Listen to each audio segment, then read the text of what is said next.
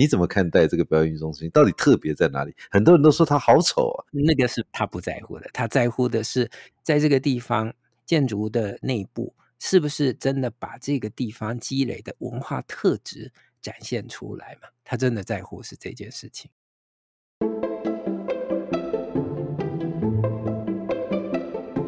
欢迎收听《迷成品》Podcast。在成品选书单元里，我们将分享成品书店专业团队每个月依据创新观点、独特视野、反映时代跃动等原则，从万千书海当中精选的推荐书目。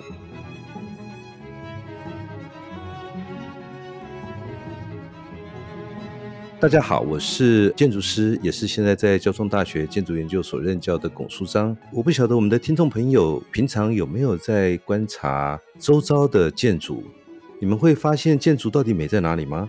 因为我们现在最近在看到台北在新闻上有一个非常特殊的一个建筑最近盖起来，那我们都戏称它为皮蛋豆腐。我不晓得大家有没有发现，它就在士林夜市跟剑潭捷运站旁边。今天我们邀请了。非常重要的建筑师，也是交大的老师教授曾成德老师来帮大家介绍这个非常重要的荷兰建筑师，我们称为叫做 Rem Koolhaas，或者在中文叫做雷姆库哈斯。那他其实在最近帮我们完成了这个所谓的皮蛋豆腐的台北表演艺术中心。那其实他在接近五十年前出了一本书，叫做《詹狂纽约》（There is New York）。那我们今天邀请的曾诚德老师来跟大家介绍这本书。那这本书也是他快五十年前最重要一本书。那我们先欢迎我们今天的来宾曾诚德老师，曾诚德教授，你好。嗨，大家好，我是曾成德。我们很熟，我都称曾成德 David，David 也常常叫我老龚。那我们首先是想跟 David 你稍微聊一下，因为我知道你跟设计台北表演艺术中心的 Rem Koolhaas 这个建筑师很熟很熟。那你曾经在好几次他来台湾的时候也接待他，也跟他参加过几次的论坛。那这次他设计的这个台北表演艺术中心，这个号称为皮蛋豆腐这个建筑，也很多人觉得它很丑，可是最近盖完，有很多人觉得非常惊艳。非常具有实验性。那你要不要先介绍介绍这个非常非常难以理解的 Koolhaas？他到底是一个什么样的建筑师？他在当代到底有什么重要性？哦，他肯定是我们当代最酷的建筑师。那让我这样说好了，老广，你跟我的那个老师，我们 GSD 的前系主任 Raphael Monell，嗯，他最近有一个演讲，第一句话就是说，库哈斯是我们这个时代的科比。因此呢。他就是一个非常具有开创性的建筑师，而且呢，他的开创性跟科比的又完全不一样啊！如果科比在创造一个极度理想的现代主义的世界的话，我想库哈斯在意的是我们在都会里面怎么生活，都会是怎么回事？我们在田野，我们在乡村是怎么生活？我们今天的这个乡村是在一个什么样的状态？所以他在乎的。其实是一种我们生活的状态的建筑师。普利兹克奖在两千年就把我们都说建筑界的诺贝尔奖给了他。那两千年除了开创一个新世纪的意义以外，也点出他在建筑专业、他在设计领域、他在文化思潮，甚至他在政经的治理上面，都是一个。开创性的领导者，我觉得一般的听众可能不完全了解他，是因为像大家都可能知道安藤忠雄，可能都知道扎哈哈迪，甚至于知道 Frank Gehry，他其实这些都有他自己独生一派的这种，一看就知道是他做的。可是很多人觉得 Koolhaas 很酷，他做的东西不一定能够认清，每次都千变万化，做不一样的事情。一般的民众、一般市民可能不太晓得哪些是他做的，是对不对？所以有趣，不过他的东西就是怪，他其实不在乎建筑的形式，嗯，包括我们常常讲的美，对他来讲，建筑如果没有具有某一种文化，不是从某一个地方的内聚力去形成它的 program，然后从这个 program 本身去重组，去朝向未来投射，那这些建筑只在寻求一个漂亮的形的时候，他是认为是没有意义的。对，对，所以他对风格没有兴趣。这本书写的时候是正好后现代主义正在崛起的时候，那他其实是在抗拒那个拼贴古典建筑语言那种形式，所以他从来不在乎那个形式，或者是他即使被抓进去纽约现代美术馆的那个展览里面，叫做解构主义展的时候，其他的人或多或少都喜欢把建筑跟其他的哲学、文学拉上关系，可他没有兴趣，他没有要那个肢解的破碎的形式，他有兴趣的是那个背后所谓的 nothingness。或者是他后来用另外一个名词，它叫做 the strategy of void，用一种空镜，用一种空的状态来创造无限的可能。它并不是要那个破碎的几何。所以我的意思是说，他其实从来不在乎形式，所以他在乎那个更多的可能性，一种自由，在建筑里面寻找这个。所以。表现各种可能性，表现各种重组建筑的计划书的内容，各种机能的可能，很自然的产生在那个文化的状态里面的一种形式。David，你这个说的非常好，让我想到是说，如果刚刚其他的建筑师都把这个形式作为他自己的一种风格跟标签，或者是想象呈现的关系的话，那我也认为库哈斯他的概念，他的形式是拿来作为。面对一种文化或面对一种城市的实验或发明，我觉得他比较像一个发明家，他不是一个纯粹作为形式的创作艺术家，他其实是把它当做一种实验跟发明。那这件事情其实对我来讲很有意思。那个形式是被他拿来做，可是他不是相信这件形式会被定型的。那我们一般的人总是希望设计者、建筑师可以告诉我。或者甚至于艺术家，你告诉我你的形式想要表达什么？可是对他来说，他这个形式只是一种文化上的实验，或者他称为叫做城市的实验。所以这个才是我个人认为他在《詹狂纽约》想要表达的那个重要的那件事。如果我们知道的建筑明星们，大部分成名的原因都是来自一种建筑的形式。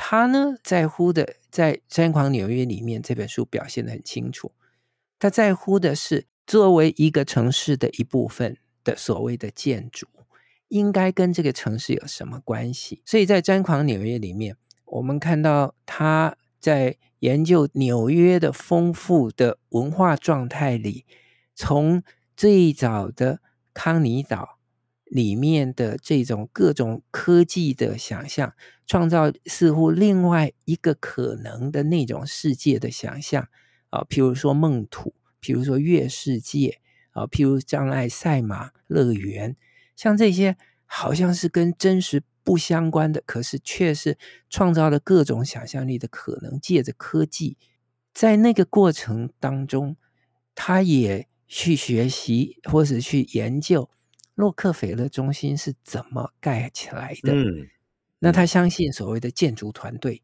也就是说，他不是一个明星建筑师。创造一种特殊的签名的形式，而是一群人联合小组在胡德 Hood 的领导底下，怎么把 Rockefeller Center 盖起来？所以他相信建筑也是一种团队的创作，不再是一个单独的签名体。所以这个《詹狂纽约》里面花了非常大的篇幅，呃，标题叫做“完美是可以多完美”，在研究。洛克菲勒中心这个案例当中给我们的讯息是，它是一群人一起创作出来的。当初我在读他的时候，我觉得最好奇是他为什么同时谈到曼哈顿、纽约这个岛，同时谈到你刚刚讲的康尼岛。康尼岛其实是一个主题乐园，有点像我们现在的迪士尼。他为什么把一个康尼主题乐园跟纽约放在一起谈？另外一个，他为什么把康尼乐园里面的主题馆的这些称为叫做梦土的这些各种不同好玩的东西，最后他说这个是容纳在洛克菲勒这个我们大家都知道资金、经济、政治的纽约的最重要中心点，这个是我当初最好奇的。康尼岛哈，它有趣的地方，我们在看它的时候，看到两件事情。第一件事情是另外一个状态。也就是溢出常规、溢出常轨的一种享受，另外一种可能，在那个极大的土地压力发展底下，作为一个可能的发展。同时，那里面还谈到各种科技，譬如说在云霄飞车的前身啊，还有各式各样的发明，康尼岛的副标题叫做“奇妙的科技”，所以呢，他相信科技本身可以带来时代这种东西的重要性。嗯嗯啊，所以作为一个曼哈顿的模板，康尼岛呢是被他拿出来研究，想象在一个拥挤的状态里面，怎么创造一个乐园。我们暂时用陈升的那首歌来 说明好了。那这个拥挤的乐园，当然就。呈现了这种文化的多样性，这个文化的多样性放在洛克菲勒里面，你说的真好啊！它是什么？它里面是一个这个洛克菲勒家族的政经中心，它同时是一个媒体中心，有多少电视广播公司在那个里面？然后呢，它同时呢还有各种娱乐中心，所以在洛克菲勒中心的这篇章的最后，他提到那个无线电城，对，在这无线电城里面充满了欢乐，充满了各种可能，所以呢，在纽约，在一个街廓里面。的洛克菲勒中心充满这么多各种可能，各种政经、文化、政治、娱乐，什么都可以集合而为一体，在一个城市里面，在一栋房子或一群房子里面，这种多元、这种拥挤的可能、这种拥塞的文化，就是他想要表达的。我感觉我在看他一九七四年谈到无线电城，几乎在现在二零二二年。我在台北表演艺术中心都看到了，这个其实是他在完成他快五十年前的一种想象跟一种想要表现的一种实验啊。不过先聊聊这本书，因为我觉得《真狂纽约》这本书是在太不容易懂，可是又很容易懂，因为它没有太多的理论的术语，它又都很平常的方式描述它。可是它背后又藏了非常多的事情，比如说，我想先问 David，你说他这本书的标题，他是说为曼哈顿所写的一个回溯性的宣言。一般我们在谈宣言都是谈未来，我要未来提出什么样子的新的想象跟，可是他又却把时间拉回到。一百年前的曼哈顿来当一个回溯宣言，可我们都知道，这个回溯宣言其实是一种谈未来的一种方式。那我觉得这个太有趣了，你要不要聊聊《真狂纽约》？他作为一个回溯宣宣言，他到底想要表达什么样的事啊？他那时候到了纽约，他拿了一笔奖学金，从 AA 毕业以后，他先去了俄国。他到了俄国，想要研究 Constructivism，因为他对那一派的建筑师充满了好奇。那接着他就想要去看美国，一方面是他作为一个记者，因此呢，他对这个两种社会主义国家在俄国的建筑会有什么样的可能性，跟一个资本主义国家它的建筑跟城市是怎么回事，所以他很想了解，他就到了 Peter Eisenman 的 IAUS，他在那边待的四年。用他所获得的这个研究奖学金呢，就去想研究纽约为什么成功。他看出来的是说，在欧洲有很多建筑师有很多的宣言，在一九二零年代，可是呢，这些宣言并没有真的能够证实他们的宣言会带来更好的可能。对。但是纽约呢，在一九二零到一九四零，甚至在更大的意义上面，一九一零到一九四零的三十年间，纽约是一个非常了不起、发展的很成功的城市。可是没有宣言，它是一群人，甚至就是像帝国大厦，它是一个像自动书写一般的一种方式，这好快就盖好了。那也没有建筑师啊，那所以呢，他想要了解说，好。如果一个城市可以这么成功、这么有趣，那它应该有可能有某一种背后支撑的力量，或者是多种力量。所以他借着回去看这个力量，希望能够为当时卷在建筑符号学里面，想要搞清楚建筑是什么，找到另外一个可能。那你搞这些建筑到底是为了什么嘛？所以他的整本书就是在谈说，那建筑是为了什么？为了创造城市。那我们太少谈城市，让我们看看城市是从哪一些建筑的特质跟状态组成。由于这样的研究，我们可以因此把建筑从建筑是什么变成建筑可以做什么。所以他很成功的把建筑带着从符号学、哲学各式各样的泥沼里面，回到一个现实主义里面，而且是一个乐观的现实主义里面去看说，那有什么可能？所以这个回溯性的宣言是在摸索，希望建筑能够创造给人家更多欢乐、更多喜悦、更多元的文化。在这个拥挤的乐园，再让我 评述一下。你你一直用拥挤的乐园，其实不是在讲陈升，是他这本书里面蛮重要的一种拥塞文化啊。他他他把曼哈顿称为是一个所有的事情都挤在一起，然后各自挤在一起，还不是动弹不得。还发展了它众生喧哗的状态，这个拥挤是众生喧哗的，这个拥挤是多元的，甚至于这个拥挤是拼贴的。我觉得你刚刚一直用“拥挤的乐园”实在是太有趣的一个一个字眼。我现在用一句当初他在做这个曼哈顿回溯宣言的一句话啊，这句话是很有趣的。他说：“只要时机一到，过去总是能变成某种形式再现人间。”所以他总是觉得过去有非常多的形式，当他再出现的时候，他会是另外一种姿态，或者是这个姿态也正由于他的这个回溯性的宣言，让这几件事情重新发生在二零年、三零年那个疯狂的纽约，不太像当初比较酌情社会主义的欧洲，总是会提出一种新的社会宣言，对他来讲总是觉得无效。会被扭曲，可是他这里面有一件事想再请问 David，你就是说，他其实在谈到这个回溯宣言，他一直用一件事情叫做 fantasy，一种幻想，甚至于这幻想，他企图这个幻想能够把三件事情连在一起，一种叫做科技，一种叫做自由，一种叫做欲望，又要有科技，呃，看起来是非常理性架构机械型的，自由是一种想象，最后他又想要挖掘人。最后的欲望，他觉得这三件事情都发生在纽约。你要不要说说这三个东西？很多人其实不容易懂，可是它却是他最重要的三件事情啊：自由、欲望跟科技。可不可以聊聊这个部分？诶，我先觉得你刚刚的那个引述很好，很对，就是朝向这个未来。我我想也先为大家说一下，这本书的结构非常的有趣，请大家一定要翻到最后看他写附录。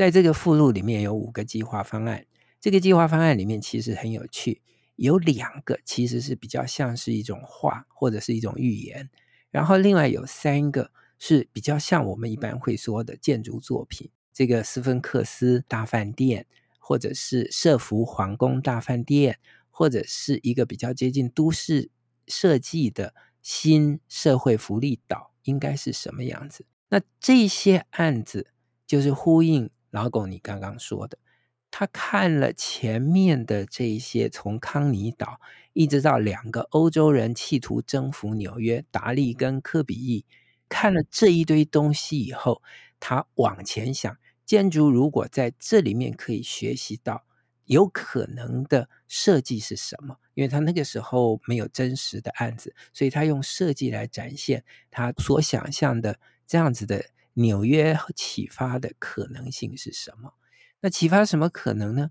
啊，回到老狗，你刚刚讲的很好。第一个是科技，第二个是自由，第三个是欲望。也许我们再重组一下。我觉得从那个康尼岛的讲欧蒂斯的电梯，嗯、哼就是那个 Needle 高塔，真的状况真的。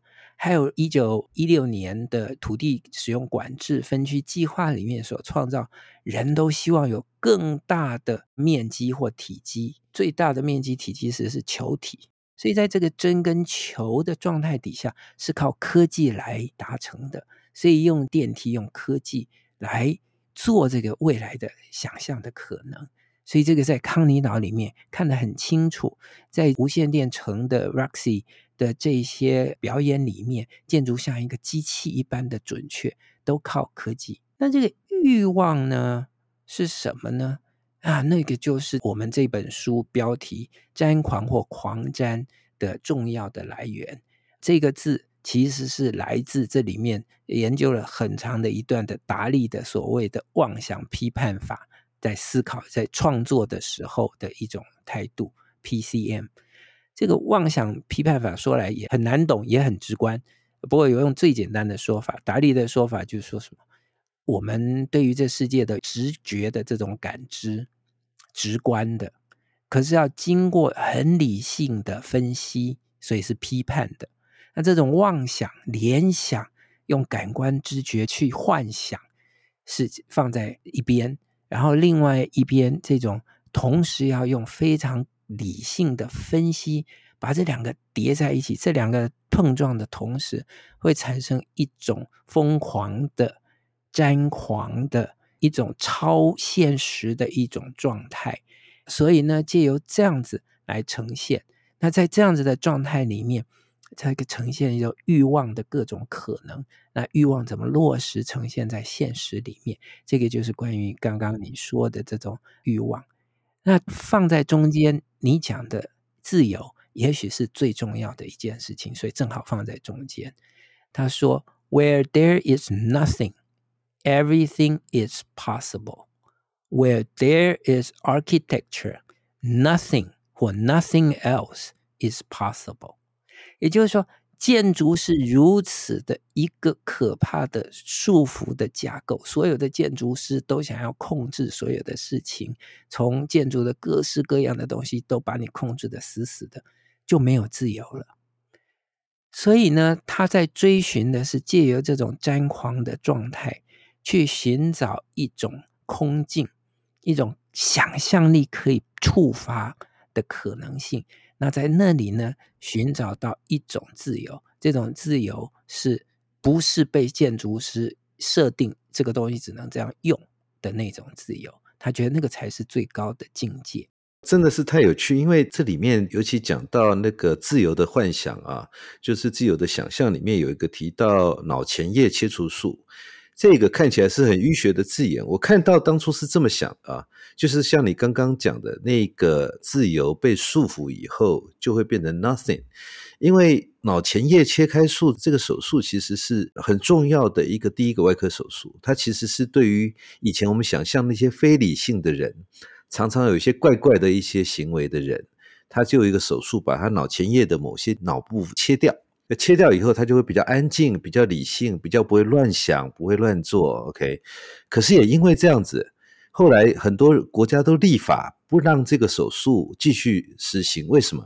因为他那些疯狂的想象，所谓的我们讲非理性的行为被切开来之后不见了以后，人会显得痴呆。这个痴呆是他对所有的世界的万物都完全因为不好奇，也没有什么反应，所以这个人反而失常了。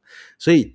对于失常跟正常这个事情，在库哈斯的这个里面，也对建筑有些想象，所以他就是 回应你刚刚讲的那个建筑，当他开始建筑束缚其理性的时候，他就失去了他的真正原来的自由性。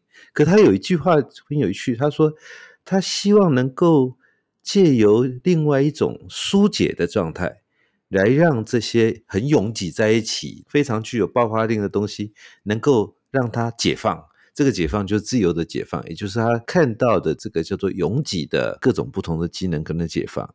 那这个解放，他觉得可以再享乐，再找到自由。那我觉得这个就是非常非常有趣。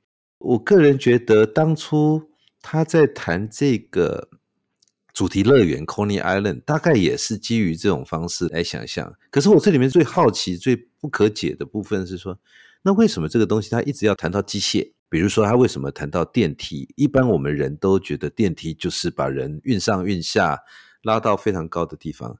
可他似乎赋予电梯有更迷人的、更具有威力的角色啊！这个电梯的角色，一直到今天在表演艺术中心也看到，在他早期看到一个残障的人的住宅也看到。那为什么他认为这个科技这么重要？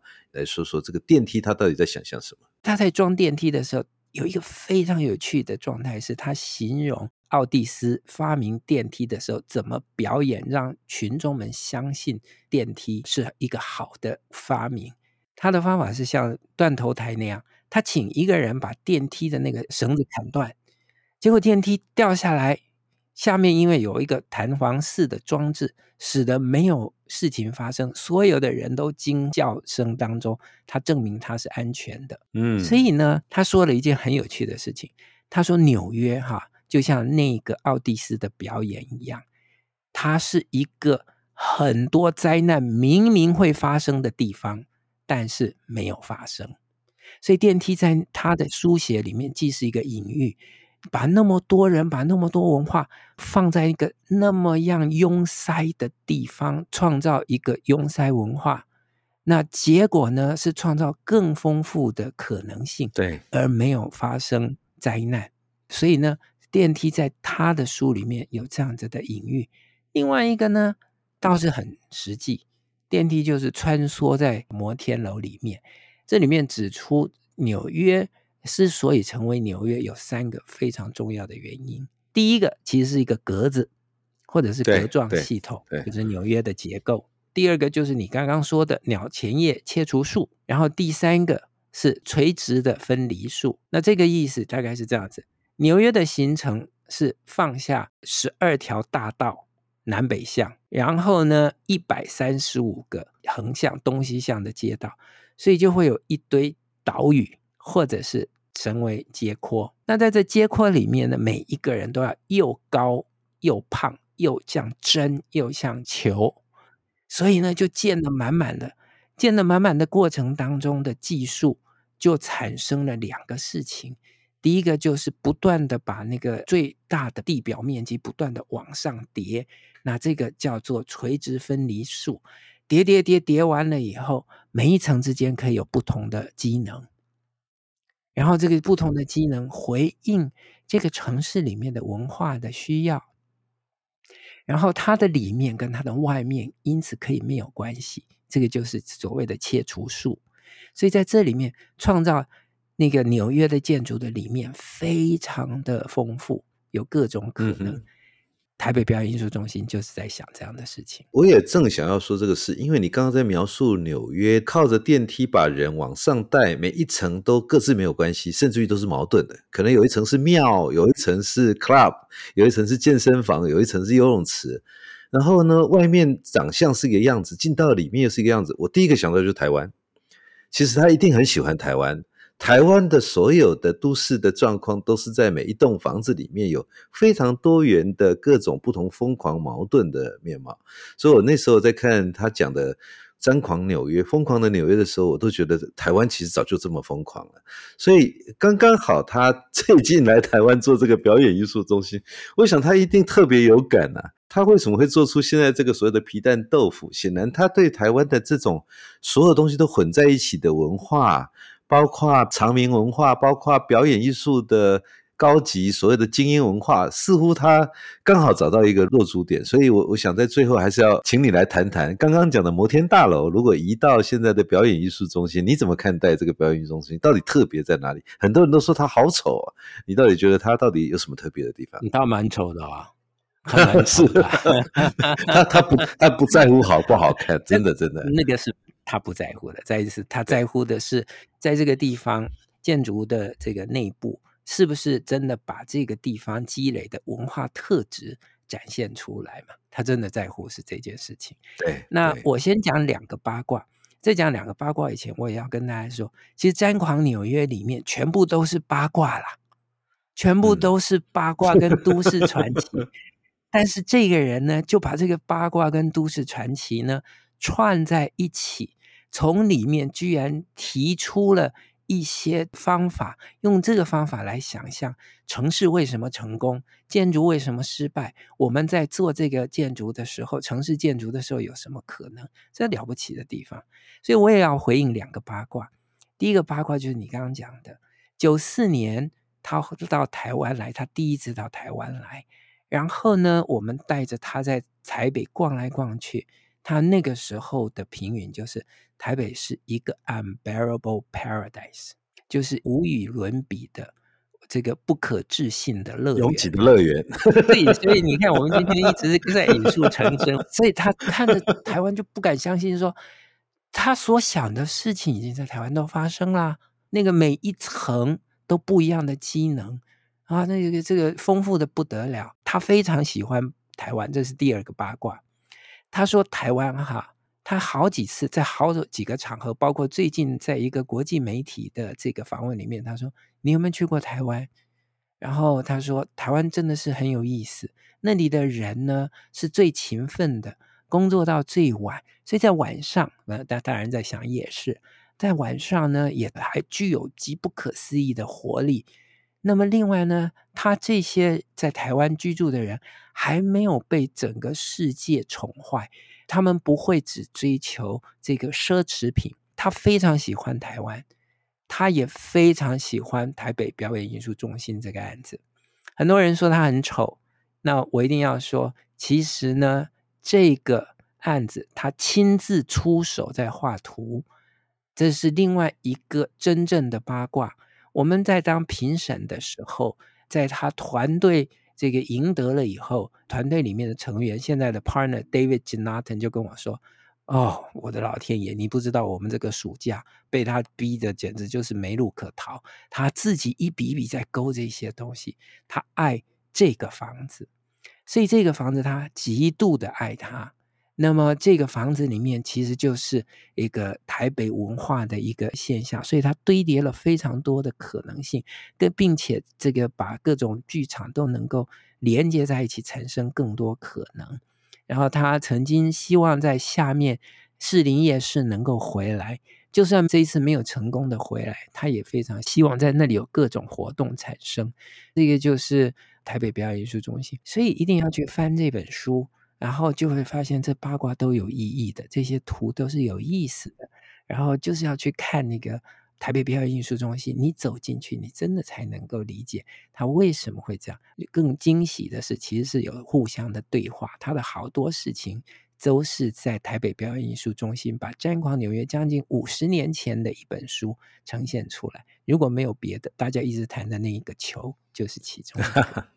太太好了，那个 David，我想我们下次应该开三个小时来好好聊。哇，这本书 太太多可以聊了，很难在这这么一点点时间 聊这本书。不过我刚刚觉得 David，你你建议的一个非常好的事情，就是说我们以前是先看书。看他快五十年前的书，现在看到表演艺术中心，我个人也有一个建议，就是说，如果要了解这本书，了解的更有感觉的话，或许搞不好应该先去看表演艺术中心，产生了很多疑问，产生了很多好奇，再回来看这本书的时候，其实他会完全豁然开朗，原来想象中的一种新的可能性，新的实验是这样子。被实践的，我觉得这两个的交互，一则以实，一则以虚，我觉得这个大概是这个时候翻这个《詹狂纽约》最好的时间。那我们今天其实节目就到这边为止啊，邀请大家到诚品书店全台门市或者点阅节目简介的诚品线上书籍连结。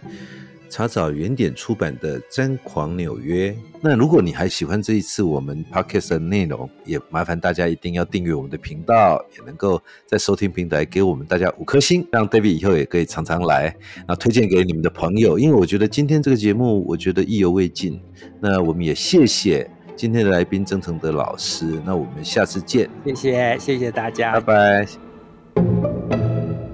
拜。